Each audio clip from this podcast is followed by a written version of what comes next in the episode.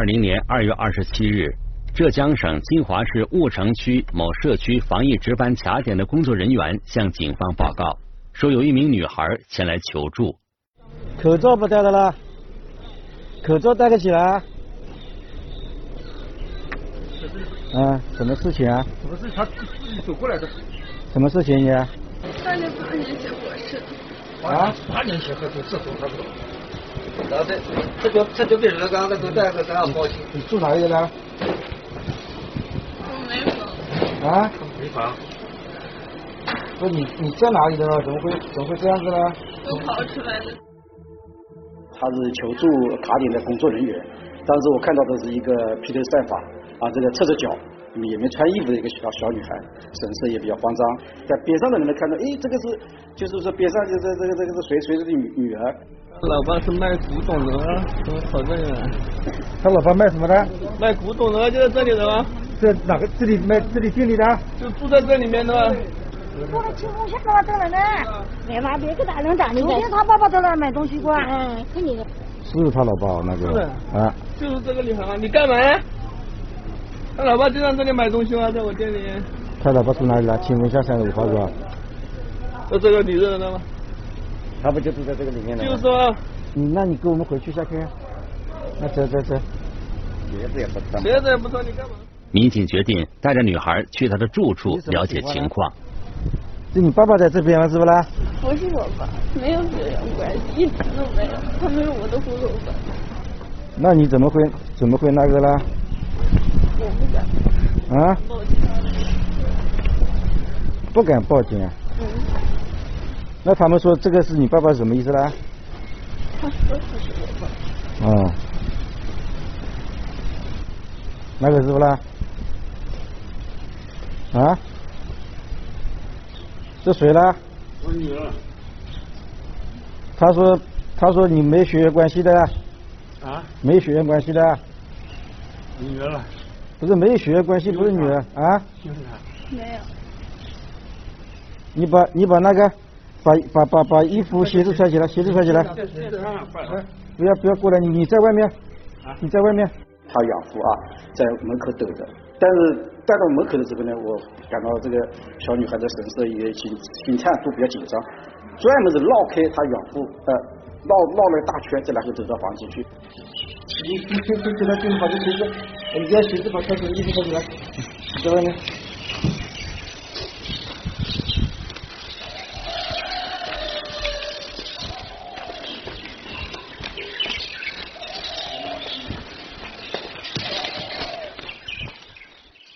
民警安排女孩进屋穿鞋、穿外套，然后又继续向自称女孩父亲的人了解情况。你哪里人呢？我河南的。河南的，他也河南的。是啊，哪个？他是河南的，我也。我女儿啊。啊？我女儿。你女儿？啊。生气了，生气起来跑了。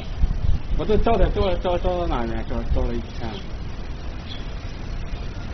不是说你你想叫你女儿就你女儿，他说不是不是你不是他老婆没血缘关系的呀。你叫什么名字呢？我叫王德文。王德文是吧？他叫他叫什么名字呢？王静。啊？王静。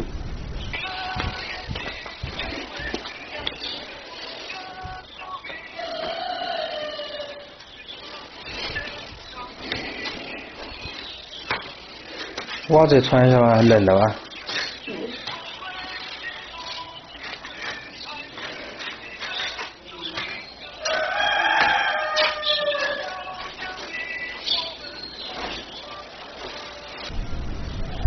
家里还有谁了？啊？家里还有谁了？家里我 就我，就我我们父女两个，我老婆我老婆年前回去了。那今天什么事情呢？今天我我就是就是就是给他做饭吃去了。那吃到手里去，你到手里去。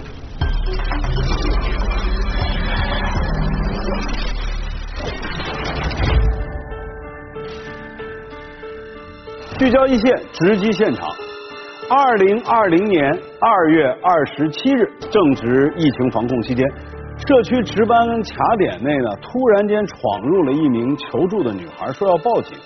那民警跟这个女孩就进行了简短的交流，从这个女孩的话语当中啊，民警捕捉到了失踪、拐骗这样一些令人震惊的关键词。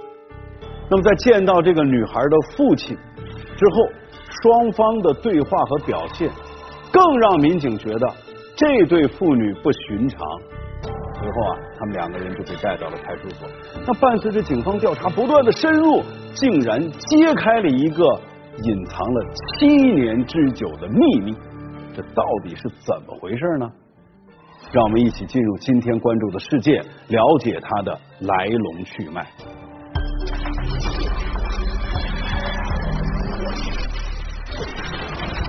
清晨时分，女孩光脚逃进防疫卡点。披头散发啊，这个这个脚，你们穿衣服的一个小小女孩，神色也比较慌张。惊慌的女儿，镇定的父亲，究竟是谁在编织谎言？警方深入调查，隐藏了七年的秘密浮出水面。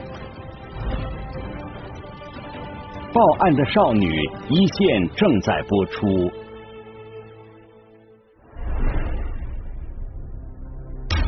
这间十来平方米的房屋就是父女俩临时租住的地方。屋里的东西很凌乱，似乎没怎么收拾过。这二人到底是不是父女关系呢？警方首先对他们的身份进行了核查。王达文，五十一岁，河南省南阳市镇平县人。户籍信息显示，他有妻子和两个儿子，并没有女儿。而女孩则告诉警方，自己名叫张小云，河南人。和他住在一起的王达文不是自己的父亲。他能够呃清楚的说出自己的名字，还有出生日期。一番核实，证明王达文撒了谎。但是按照女孩自己提供的信息，警方在内部网站进行查询，并没有查到。由于逃得匆忙，女孩衣裳单薄，加上受了惊吓，身体发抖，精神恍惚。警方赶紧将他安顿到了附近一家酒店休息，并安排了一位女警对他进行询问。在情绪平复之后，女孩张小云讲述了七年来发生在自己身上的一切。张小云说，她是河南省邓州市穰东镇人。七年前，也就是她九岁的时候，她正上小学三年级。妈妈在学校不远处的一家服装厂工作，每天放学后，她独自走到服装厂去找妈妈。学校到服装厂之间有一家蛋糕店。有一天，正是在那家蛋糕店门口，一个陌生男人骗走了他。然后他就从蛋糕店旁边的路口出来，跟我讲他会给我买蛋糕，然后带我去见我妈妈。我就跟他走了。陌生男人正是王达文。张小云依稀记得自己被哄骗上车后，车开了很久，他在后座上睡着了。等他一觉醒来时，已经到了一个陌生的地方，他非常害怕，不断的哭喊要找妈妈，这招来了王达文的殴打。我一想回家或者想找我母亲之类的，他就会打我，往胸口、往腿之类，往头之类。张小云说，打完之后，王达文又向他展示了和善的一面，带他上街吃蛋糕。之后，张小云便跟着王达文一起生活。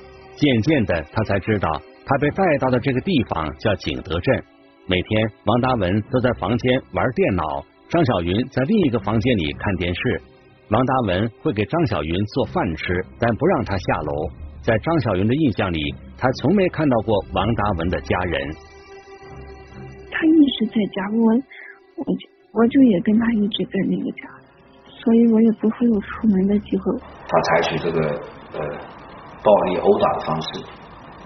使小女孩感到非常害怕，小女孩呢，呃，也没有其他的办法，只好在房间里呢，呃，被关了两个月。他打我之后，我就会想我妈妈，我就会在被窝里边哭。经过近一年的囚禁后，王达文稍微放松了对张小云的控制，可能是出于生计的考虑，他开始到周边市场做瓷器生意。王达文用非法的手段办了一个假户口本，给张小云改名为王静，让他的人前称呼他爸爸。再后来，王达文又把张小云送进了附近的一所小学重读三年级。重返校园，张小云很快结识了新的小伙伴。但当张小云带同学回家玩时，却遭到了王达文的呵斥。他就不允许别人进去，不允许我带同学进去。那为什么不报警呢？找到警察，你就可以找到妈妈了呀。我就害怕。张小云说，被拐之前，没有人教过他如何报警。十岁那年重返校园，接触了老师同学。事实上，他有逃跑的机会，但持续的囚禁与打骂，他已经被打怕了，吓懵了。他不敢主动接近老师和同学们，更不敢说出自己身世的秘密。断断续续上学，对社会面这个社会上的人员接触也很少。入学一年后，还没等张小云真正融入校园，王达文又将她带到浙江省江山市做生意。张小云说，频繁更换居住地点，是因为王达文害怕他结识朋友后暴露被拐的秘密。在江山待了一年，二人又回了景德镇。二零一七年，读完五年级的张小云辍了学。张小云说，王达文禁止他外出交友，给了他一部手机。从此，十三岁的张小云与手机相伴，靠上网打发时间。手机上你都玩些什么呢？就是微博、贴吧，还有游戏。其实，张小云曾经逃跑过。嗯，大概一年前逃过，但是那个地方吧，不知道为什么，反正就是我看不见警察局，我就自己又回去了。没钱也不懂向外人求助，张小云的逃跑以失败告终。张小云也曾问过自己，离开王达文，他能去哪儿？远方的家还回得去吗？他无力摆脱，又无法忍受，这矛盾的现实让他多次想要轻生。比较绝望，大不了就一起死。就在胡思乱想的这段时间，张小云发现外面的世界突然变了。二零二零年春节过后，因为防疫需要，家门口设了防疫点，二十四小时有人值班，穿着红背心的志愿者给每一个进出的人查体温，这给了张小云安全感和勇气。案发那个早晨，张小云再次遭到王达文的殴打，他不顾一切的跑了出去，彻底结束了这一切。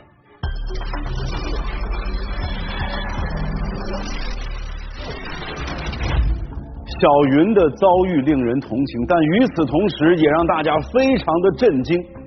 婺城警方迅速启动了大案要案侦破机制，对嫌疑人王达文进行立案侦查，同时联系了河南警方，核实拐骗案件的细节，去帮助小云寻找他的家人。那么，小云能不能重新回到家人的身边呢？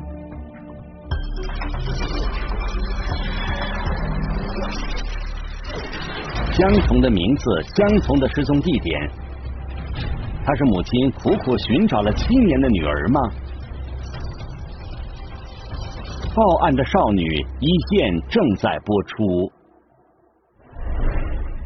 他们警方反馈回来的，在二零一三年，他们确实接报了这起警情。经过与河南警方沟通，婺城警方确认了张小云的身份。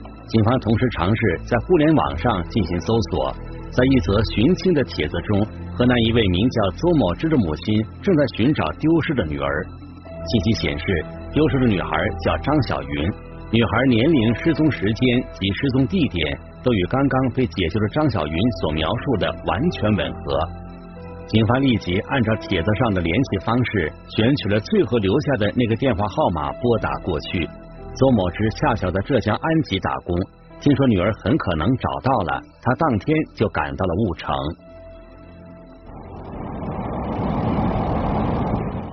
不要说不要都在这里，反正那个哪里，我想我想我想邹某之告诉办案人员，丢失的张小云是自己的小女儿。张小云还有一个哥哥，女儿丢失时，他在一家服装厂工作。等到六点的时候，我说怎么还没见到人呢？我当时都着急了，我就没干活了，我出去找。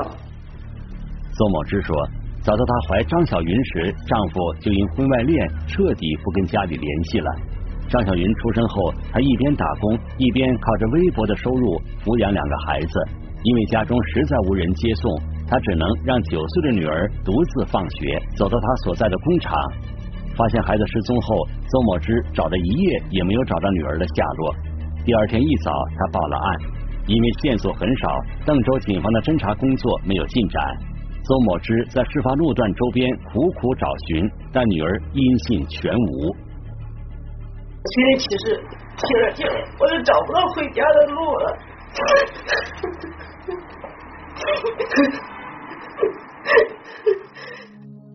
此后，邹某之把儿子交给家中长辈代为照顾，独自外出，边打工边找女儿。七年来，邹某之的微博共更新了两千六百多条，每一条都饱含着他对女儿的思念。对我来说，我两个孩子都是我的宝，虽然说我很穷，但是他在我心中是无价之宝。听完邹某之寻找女儿的经过，办案人员认为他与张小云十有八九就是亲生母女。DNA 鉴定结论也证实了这一切。离散了这么多年，母女急于相见，警方立即做了安排。好，你妈妈认真看看，叫阿姨出来。来这个，看看。七年的时光，当年的小女孩已经变成了身材高挑的大姑娘。孩子与母亲擦身而过，母亲竟然认不出来了。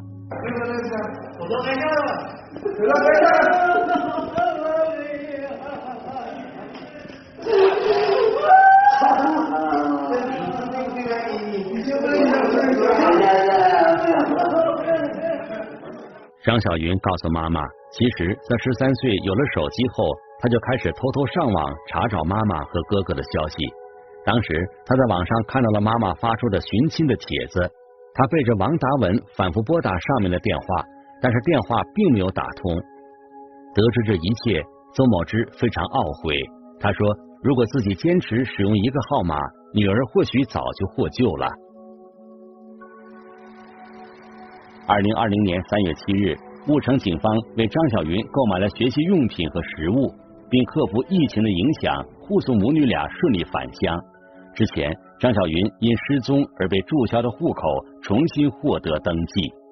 二零二零年三月十日，犯罪嫌疑人王达文因涉嫌拐卖儿童罪、买卖国家机关证件罪等罪，被金华市婺城区人民检察院批准逮捕。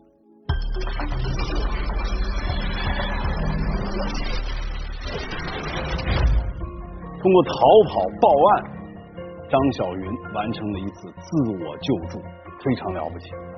我们梳理这起案件呢，其实有很多的问题也值得思考。比如，首先，小云被拐的时候已经九岁了，但是他对陌生人完全没有防范意识。那么在被拐之后，完全不知道该怎么办。其实呢，我们也感受到了他在人身安全这方面缺乏。教育缺乏了解，所以在日常生活当中啊，尤其做家长的，一定要给孩子经常的做一些安全意识的培养，甚至安全行为的培养。比如，不要跟陌生人走，不听陌生人的话啊，坏人可以骗，不上陌生人的车啊，陌生人给的什么礼物啊、食物啊，不能够接受啊。尤其现在很多小朋友都用手机，不要跟陌生人啊加什么好友啊，跟他聊天啊，包括。生僻的地方、偏僻的地方不能去，遇到危险应该知道怎么办，记着爸爸妈妈的电话号码，记着啊去找警察叔叔等等等等。安全教育啊，其实才是父母给予孩子的最好的教育。另外一点，小云被拐骗期间，她的人身自由呢，其实没有完全受到限制，甚至还可以上学。但是呢，周围的人好像也没有发现她有什么异常。那么，我们也能够感受得到，对于未成年人的保护工作，其实整个社会，尤其是我们的基层管理组织和学校，也是任重道远啊。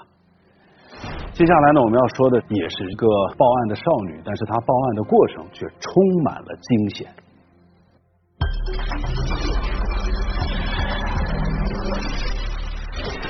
深陷危机，少女惊险自救，三楼爬窗而下，持刀与老板对峙。他将怎样逃离？又将揭开怎样的秘密？报案的少女一线正在播出。这天下午，崇仁县公安局巴山派出所来了一位拉着行李箱的少女。有个十来岁的小姑娘跑到我面前，说：“警察叔叔，我要报案，你要救命，要救命！”就是很急促的跟我讲。她说：“我被别人带到这边来，然后别人有人强迫我从事卖淫卖淫工作。”少女名叫珊珊，湖南人，当时刚满十六岁。听完珊珊的叙述，民警感觉事态严重，立即带着少女前往她所说的场所。然后后来是发现她手机里面有个定位，知道大概一个具体的位置，然后我就带着小姑娘一起过来。这是一栋居民楼，看到警察来了，楼下再次聚集了很多居民，不少人说目睹了女孩珊珊逃走的过程。我是抱着我宝宝在那楼上，我站在那里望着，大家卡着他救命哦，救命哦！他好不容易从这里，你知道的，走这里下来，下来走那个边边就是那个雨棚上，雨棚下面有个梯子，我我从那里下来。珊珊说，她被关在这栋楼三层的一个房间，她是从窗户爬下来的。小姑娘就跟我说，她是从那个三楼的那个铝合金的那个防盗窗，用刀撬开两根铝合金那个棍子。沿着那个防盗窗爬出来，沿着这个下水管呃下来的。民警找到了房东，房东就住在隔壁。他说，上午他出门的时候，正看到女孩珊珊拿着菜刀爬到了一楼的楼道雨棚上。小姑娘没有没有开枪，老板就在下面。他说：“老板，我我给哪个拿这个菜刀起来，这是干什么东西啊？”他说：“是个什么实验？”他给我下来下来，我说：“我先搞我们就没有抵他。”我们就走进。房东走后，有居民慢慢围拢过来，看到了拿着菜刀的女孩跟一个男人对峙的局面。他叫那个男的放手，呃，放手，那个男的把他架出去，又说把哪里去了？哇，你松手啊！大晚的才松的手。双方僵持了很长时间，女孩挥舞着菜刀从一楼的雨棚爬下来，要求男人拿来她的行李。后来男人还是拉着她不让走。有邻居劝说，要求男人放开女孩。此时碰巧一辆黑色轿车开了过来，这旁边居住的一些居民就让他走开，然后正好旁边来了辆私家车，然后小女孩就赶紧打开车门就上了车，跟司机说我要去报案，我要去派出所。轿车司机把女孩珊珊带到派出所后就走了。等女孩带着民警再回到这栋楼的时候，房子里已经空无一人。珊珊说：“这栋楼共有三层，他们吃住和接客都在这里。他逃走的时候，店里还有一个叫多多的女孩，跟他一样被关在这里。现在看来，应该被嫌疑人带走了。其实我们确实很担心带走的那个女孩的那个安全，所以想尽一切办法，采用各种手段就要追踪。根据珊珊和邻居们的说法。”警方确定，在这里租房子开店的老板是李腾夫妇。李腾，江西省进贤县人，时年三十六岁。跟他们一起看店的还有他的表妹夫妇。警方连夜在各个路口设卡盘查。第二天，在李腾夫妇准备潜回自己家里时，将他们抓获。李腾夫妇交代。在距离崇仁县城四十公里的抚州市主城区，还有一个窝点，老板是他们的老乡。珊珊报案后，他们就把另一个女孩多多转移到了那里，之后给了女孩点路费，让她回家了。李腾交代，两家店经常会交换女孩，他的店开业一个多月，先后来过七个女孩，其中珊珊等三人是他和妻子带回来的，而把这些女孩交给他们的人自称是女孩的男朋友。付个两万块钱，付在哪个呢？搞这个他们搞这个店里面搞这个门里头，钱那个我去放到桌子上，去带给他男孩子去交银。随后，福州市里的这个窝点也被警方打掉了。那么，这些女孩是怎么来到这儿的呢？珊珊告诉警方，她是一个星期前被男朋友和另外两个男孩带到这里的。我在一个社交软件上认识了这名男子。我认为我们一直在处对象。珊珊初中没有读完就辍学在家，通过网聊认识了在东莞的男朋友。刚开始，男朋友对她还不错，聊了大概有个把月，这个人的这种精神上感觉就很亲近了。然后就说：“哎，你现在在家干嘛？我带你在外面去打工，赚几千块钱一个月。”见面几天后，男友就提出带珊珊到江西去做小姐。珊珊说，那时她并不太明白这是什么意思，以为是到歌厅等场所做服务员就同意了。发现是来卖淫的，想回去。当时他又打那个送送他过来的几名男子的电话，那个几名男子反正就是知道这回事，管你出不出来就是这样，让你反正让你自生自灭吧，在那里。经过调查，警方发现。当时，三个男孩带着珊珊开车从广东东莞来到江西，住过一晚酒店，把珊珊交给李腾夫妇之后，这些男孩就马上退房离开了。根据一行人的住宿信息和车辆信息，警方确认珊珊所谓的男朋友名叫张水，贵州省榕江县人。随后，警方又通过侦查发现张水仍在广东东莞。珊珊说，她曾经去过张水的住处。警方找来了珊珊的父亲，让他劝说珊珊一同去找犯罪嫌疑人。其实那个女孩子性子比较烈，她爸来了基本上都不跟她爸说话。后面我们了解，这女孩子为啥出来？她家里是还有一个妹妹，还有一个弟弟，可能她是老大，不怎么被爸妈宠，所以他对爸妈一直就有一种抱怨的心态。我跟他说：“我说你父亲来了。”他就是那种态度，好像来了跟没来是一样。最终，警方带着珊珊和他的父亲一起驱车赶到了东莞。通过侦查，警察找到了张水租住的楼房，但是珊珊却不愿意再配合警方了。他虽然一个人走了，到后来我们也跟他爸爸，就是自己要出去啊，要去打工啊。后来我们也说他，我说你都吃了一次亏了，现在你爸爸来了，你得至少得跟爸爸回去，有什么事情跟爸爸说清楚。他就这样，我反正我不想回家，我不想跟我爸回去。几经周折，警方获得了嫌疑人的详细居住地址，并将他们抓获。两名男子一人在一个房间，两名男子手中都拿了手机，还有自带美颜相机。他微信有几个号，QQ 也有几个号，我看到一个号有将近有一千多个好友，而且有不不断的女孩子打视频过来，或者是发发语音语音，或是还有群聊，这些都是跟。都是基本上跟跟女孩子聊天的记录。警方抓获的两个年轻人是张水和张才，两个人是叔侄关系。珊珊的所谓男朋友就是张水，当时刚满十八岁，他的叔叔张才二十七岁，两个人不断的用手机上网，跟年轻的女孩们聊天。十七八岁或者是十五六岁的女性，防范意识比较差一点的女性，通过加他们好友、微信好友、QQ 好友，再进一步的聊天。确认朋友关系，再进一步男女关系。嫌疑人落网之后，珊珊跟着父亲回到了湖南老家。张水和张才被带到了江西崇仁县看守所。他们交代，已经先后拐卖了四名女孩到江西的卖淫窝点。案发十天后，警方找到了珊珊报案时提到的多多。多多离开窝点后没有回家，而是去浙江金华打工了。多多也向警方讲述了自己的遭遇。他说摸了你跑掉了以后，他把你干嘛？就把我的那张裸照贴在我老家，到处贴了说。多多说，她是被男朋友汪东卖到江西的，比珊珊早到十几天。店主拍了她的裸照，还偷拍了视频。在店里，女孩们时刻都被监视着。除了裸照要挟，珊珊还被迫写下了承诺书，称收到预付工资两万元，自愿工作一年不得反悔。警方找到了多多的父亲，父亲说女儿初二没上几天就辍学了，找烧烤店做收银员，后来越来越叛逆，有一天突然跟着两个男孩子出走了。因为父母长期也在外地务工，留下爷爷奶奶在家里，然后他在网上下了交友软件认识这名男子，和他迅速的发展成为男女朋友关系。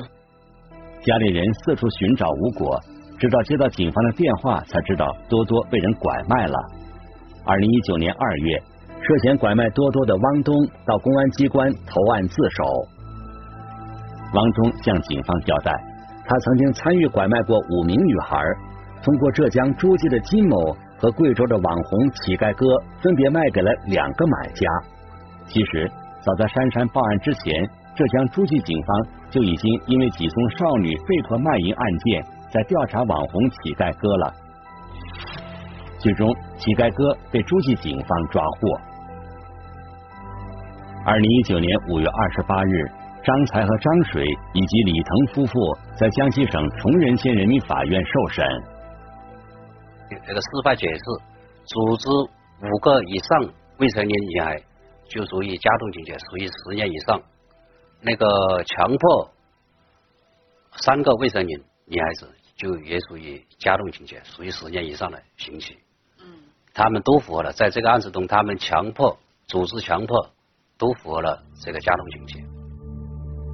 最终，法院判决张才和张水犯拐卖妇女罪，分别判处有期徒刑十年六个月和十年两个月；李腾夫妇犯组织强迫卖淫罪，分别判处有期徒刑十二年和有期徒刑十一年。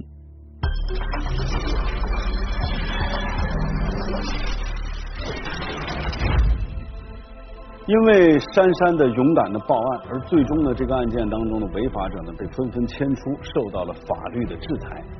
但是呢，我们剖析整个案件啊，我们就会发现这些年轻的受害女孩更值得我们去关注。一方面是他们的遭遇令人同情，但与此同时，你也会发现他们有很多的行为啊，让人不理解。比如说，他们在网上。认识一些所谓的男朋友，就轻易的相信对方，跟随对方，甚至答应那些人提出来的荒唐的请求，而最终让自己落入陷阱。他们为什么会有这样的一些行为？那他们的心里又是怎么想的呢？我们来听听北京联合大学邵彦明副教授的解读。那我们看本案中的受害人大多是十几岁的未成年人，他们在初中就辍学。那么在这个年纪，刚好是这个我们讲的这个养成良好的这个行为规范和价值观的一个黄金时期。那么这个时期，这个学校教育缺失，也缺乏家庭的这个呵护，很多人都通过这个社交软件。那么在虚拟的世界里面，他分不清楚哪些是可信和不可信，哪些是可为而不可为。又加上正处于这个青春的叛逆期，很容易犯罪分子的这个圈套。因此，尤其对于我们讲对于性侵害的这种未成年人，加强对于被害人的这种救助，尤其我们讲到的被害人的恢复至关重要。那么，首先一点就是对被害人进行心理的安抚和疏导。第二个层面，我们要加强对于其自我保护意识和法治教育的培养。学校、这个社会等机构教育以及提供相应的一些就就业机会，使其能够这个尽快的走入。社会的正常的轨道。青春期是一个人人生当中的极其重要的一个阶段。那对于孩子来讲，其实内心是充满着焦虑的。但是家长呢，又觉得这是一个孩子叛逆的阶段，他们内心也充满着烦恼。总的来讲，处在青春期的孩子呢，比较容易冲动，他的心理成长和身体的成长不匹配啊，包括对很多问题呢认识不清，又特别想表达自己。所以在这样的一个阶段呢，我们也希望家长啊，一方面要前置的去学习，在孩子没有进入青春期之前，要知道他会有什么样的生理变化、心理变化；在进入青春期之后，对于孩子要更多的平等的去尊重他，理解他的情绪，控制好自己的情绪。那一旦发生问题，家长和孩子之间呢，要进行有效的沟通。尤其要告诉他，除了思想、身体发育之外，人身保护和安全意识一定要告诉给孩子。这其实才是我们家长给予孩子最好的帮助。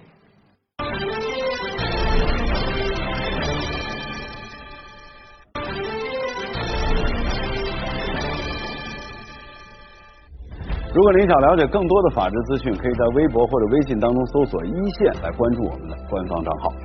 这里是一线，我是王小磊，下期见。